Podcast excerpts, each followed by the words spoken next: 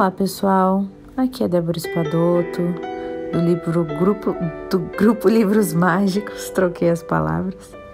E nós estamos lendo o livro Limite Zero do Joe Vitale sobre o Ho Oponopono. Hoje nós vamos iniciar uma, um novo capítulo que é A Escolha é uma Limitação.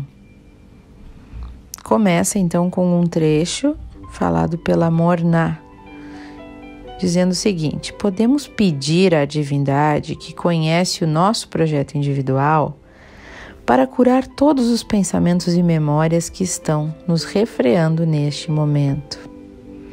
Olha que engraçado, parece exatamente o nosso pedido de ontem, né, no final do áudio, quando a gente fez o Ho Oponopono juntos, aquela do Deus, divindade, limpa em mim tudo que me impede de seguir adiante, tudo que está me trancando, me mantendo preso, né?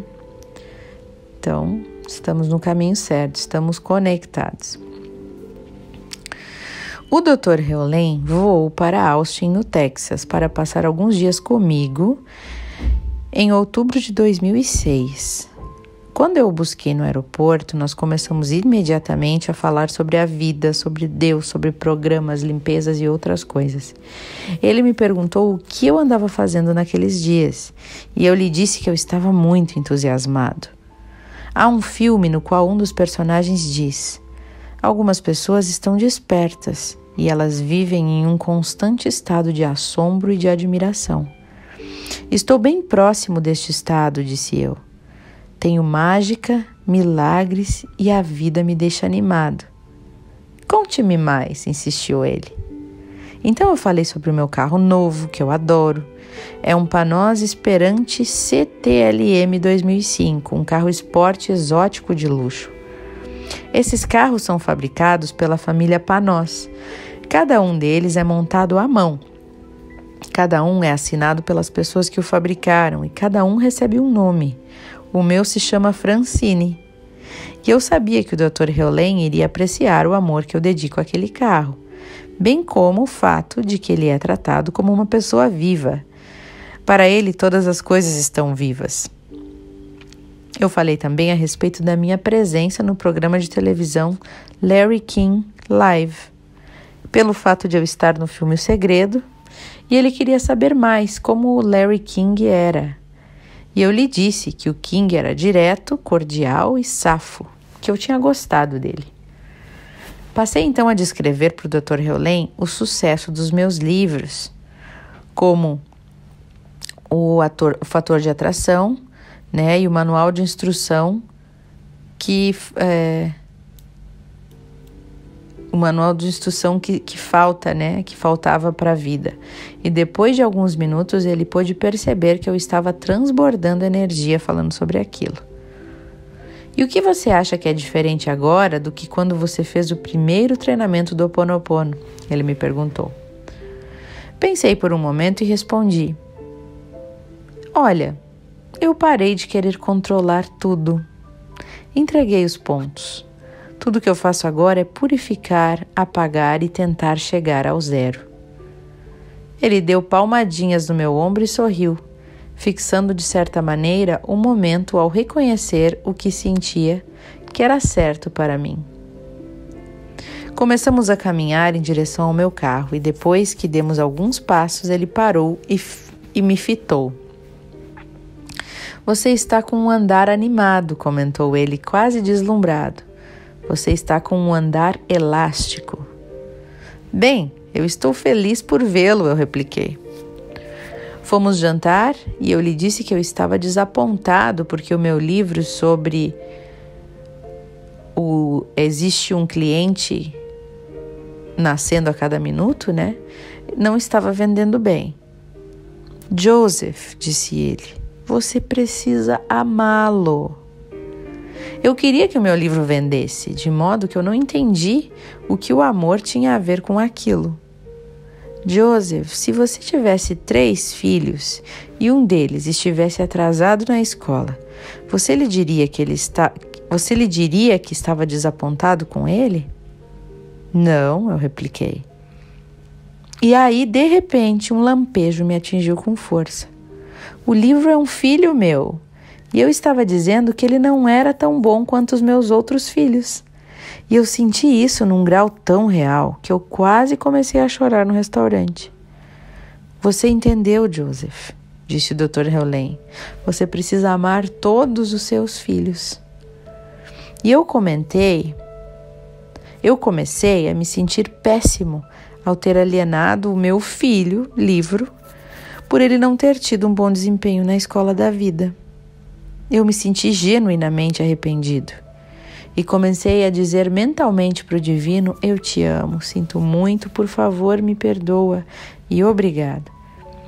Enquanto eu mantinha no coração a impressão do meu livro, o pensamento no meu livro. E depois, quando eu cheguei em casa e vi o meu livro, eu o peguei e apertei contra o coração, abraçando, amando, pedindo perdão por não tê-lo apreciado apenas por existir ali. Mais tarde, quando eu levei o Dr. Heulen de carro para a área onde está a minha casa em Wimberley, no Texas, ele disse que viu um elfo em mim. Um o quê? Um elfo, repetiu ele. Eu estou acostumado a que ele veja coisas em mim que eu não enxergo. Ele não chamaria isso de habilidade psíquica, mas apenas de um desdobramento em cada momento. O elfo tem olhos e orelhas grandes, ele quer ficar ao seu lado de dentro, ficar do lado de dentro e não sair em público. Essa parte é a parte de mim que fica em casa, disse eu. Gosta de trabalhar no computador e de não interagir com as pessoas. Mas há outra parte de você que gosta da notoriedade, Joseph, disse ele. Dois terços de mim querem aparecer nos programas Larry King e Oprah e receber a atenção, confessei. Mas a outra parte deseja permanecer do lado de dentro e ficar solitária. O doutor explicou: o seu elfo o manterá lúcido. As pessoas que desejam apenas a fama enlouquecem. Aquelas que só querem viver em uma caverna escondem os talentos que têm, mas você tem equilíbrio. Mais tarde, ainda naquele dia, eu falei com Nerissa, o meu amor, a respeito do meu elfo. Como se chama a sua parte que gosta de aparecer? perguntou ela. Não sei, eu disse. Ela refletiu por um momento e em seguida declarou: Acho que ela se chama Sprite. Sprite? Eu disse. Isso, Sprite, parece adequado. Sprite significa duende em inglês, tá? Eu ri e tive que concordar. E no dia seguinte, quando eu disse ao Dr. Heulen que Nerissa chamou a minha parte extrovertida de Sprite, ele deu uma risada e adorou o nome. Sprite gosta de luz, né? É, no original em inglês é Sprite likes the light. E a pessoa fez uma rima, né, em inglês. Sprite likes the light. No dia seguinte, ao que o Dr. Heulen chegou à minha área, fui ao encontro dele. Estava sentado em uma mesa com duas mexicanas aposentadas que pareciam penduradas em cada palavra que ele dizia. Ele fez um sinal para que eu me aproximasse. Eu peguei um café e comecei a me sentar na cadeira ao lado dele. Ele me interrompeu e pediu, e pediu que eu me sentasse na cadeira seguinte, mais longe dele, mas de frente para as duas mulheres. Diga a estas senhoras o que você faz, pediu o Dr. Heulen. No passado, eu costumava tentar resolver os problemas, fossem meus ou de outras pessoas.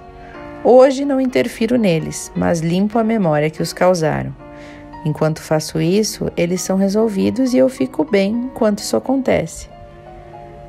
Joseph, ele disse, você pode dar um exemplo disso para elas? Eu pensei e confessei. A minha irmã, por exemplo, me deixa frustrado. Ela estava vivendo do segundo desemprego. A sua casa foi invadida, a sua identidade foi roubada e outras coisas mais. Ela não é feliz e isso me deixa frustrado.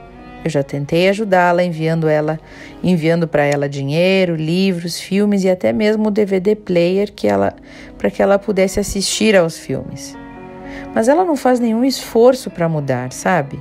Mas agora eu não tenho, eu não tento mais modificá-la. E o que você faz então? perguntou uma das mulheres. Eu trabalho em mim mesmo. Agora eu entendo que a vida que ela vive não tem nada a ver com algo que ela esteja fazendo. É um programa, é uma memória que está sendo encenado e reencenado. E ela ficou presa na rede desse programa. É como se ela tivesse pegado um vírus. Não é de modo algum, não é de modo algum culpa dela. É o fato de eu sentir o que está acontecendo e de eu sentir a dor dela, que significa que eu compartilho desse mesmo programa, que eu também tenho o vírus. Então eu preciso fazer uma limpeza em mim. E enquanto for fazendo essa purificação, o programa também se desprenderá dela. E como você faz essa, essa limpeza? perguntou. Tudo o que eu faço é repetir sem parar. Eu te amo, sinto muito, por favor me perdoe e obrigado. E o Dr. Helen explicou que a simples frase Eu te amo contém três elementos que pode transformar qualquer coisa. Ele disse que esses elementos são a gratidão, a reverência e a transmutação. E eu prossegui explicando o que, que eu achava que estava acontecendo. Eu disse assim: as frases que eu pronuncio são como as palavras mágicas que abrem o fecho do segredo do universo. Quando eu recito as frases que emergem como um poema, eu estou me abrindo para o divino, para que o divino me purifique e apague todos os programas que me impedem de estar aqui agora. O Dr. Heulen disse que gostava da maneira como eu descrevia o método de limpeza do Ho Oponopono. Dizer que uma pessoa pegou um vírus é perfeito, disse ele. É um programa que está no mundo e nós o pegamos, é contagioso. Quando alguém o tem e você o nota, você também passa a tê-lo. A ideia é assumir 100% a responsabilidade. E quando você se purifica, você purifica o programa seu e de todas as pessoas envolvidas. Ele fez uma pausa e acrescentou: Mas existem muitos programas. Eles são como ervas daninhas no zero, no limite zero. Para chegar ao limite zero, temos que fazer uma quantidade de limpezas muito maior do que vocês jamais poderiam imaginar. As mulheres parecem entender Pareciam entender e aquilo me deixou surpreso. Estávamos falando de conceitos desconcertantes e, no entanto, elas pareciam se identificar com eles. E eu não pude deixar de me perguntar se elas não estariam simplesmente entrando em sintonia com as vibrações do Dr. Heulen, de maneira semelhante a que um, a que um diapasão define um tom para tudo ao redor dele que é capaz de sentir a sua nota. O Dr. Heulen e eu fomos dar uma volta. Fui, fui um foi um passeio de 800 metros no ar frio da manhã, em um caminho poerento de cascalho. Viados caminhavam à nossa volta, enquanto nós andávamos. Em um determinado momento, nós topamos com um grupo de cachorros que começou a latir desesperadamente para nós, mas nós continuamos a conversar e a andar. E de repente o Dr. Heulen acenou para eles, como que abençoando eles, e disse: Nós amamos vocês. E os cachorros pararam de latir. Tudo o que qualquer um de nós deseja é ser amado, declarou ele. Você, eu, até mesmo os cachorros. Um cachorro pequeno que estava atrás dos outros ganiu levemente, e eu não pude deixar de pensar que ele estava dizendo: bem apropriado, ou talvez obrigado, ou até mesmo eu também te amo. As nossas conversas eram sempre estimulantes. Em determinado momento, o Dr. Heulen me afetou profundamente quando explicou que a única escolha que nós temos na vida é fazer ou não a limpeza. Olha isso. Agimos sempre em função da memória ou da inspiração, explicou ele. E ponto final. Aí eu retruquei. Eu sempre disse às pessoas que elas têm a escolha de se basear ou não na inspiração. Isso é o livre-arbítrio. O divino envia uma mensagem e nós podemos agir ou não em função dela. Se o fizermos, tudo estará bem.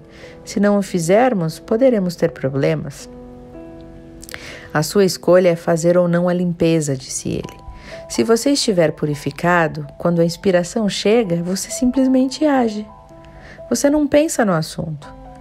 Se você pensar, você estará comparando a inspiração com alguma coisa, e essa coisa é memória, é programa.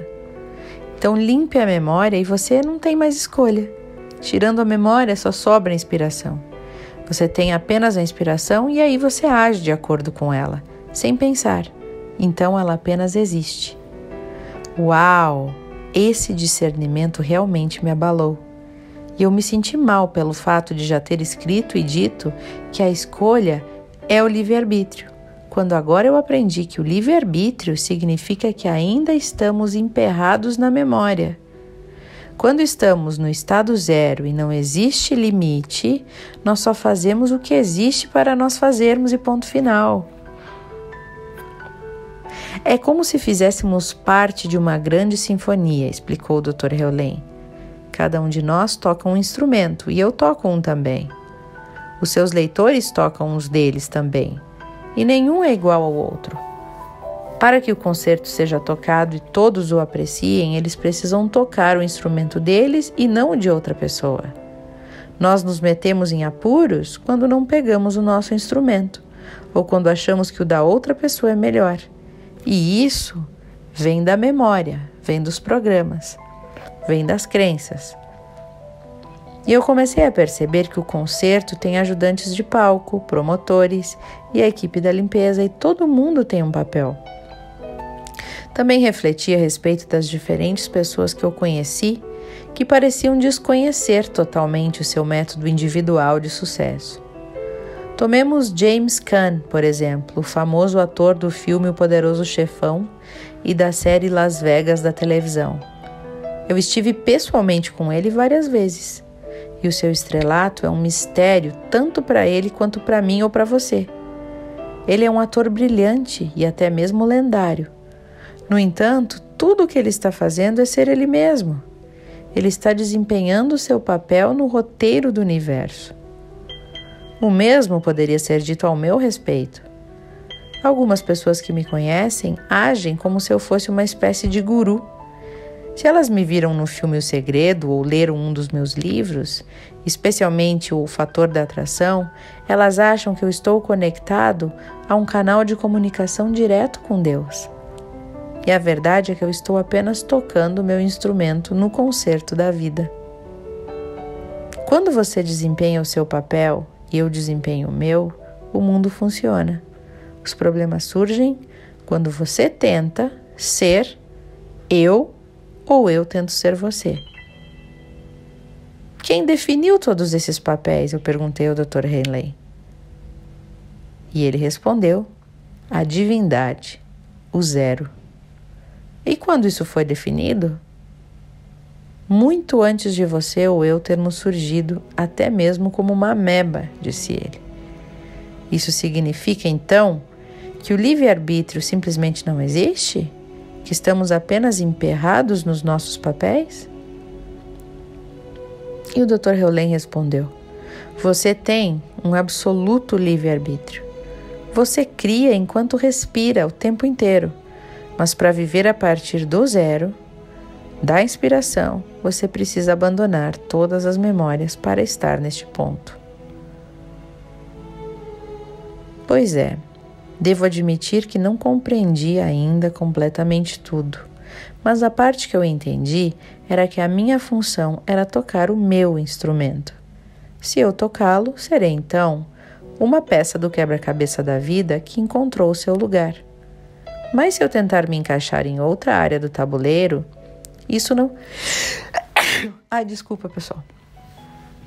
Isso não vai mais ser possível. Então, se eu tentar me encaixar em outra área do tabuleiro, isso não vai mais ser possível e a imagem ficará incorreta. A sua mente consciente tentará compreender tudo isso, esclareceu o Dr. Heulen.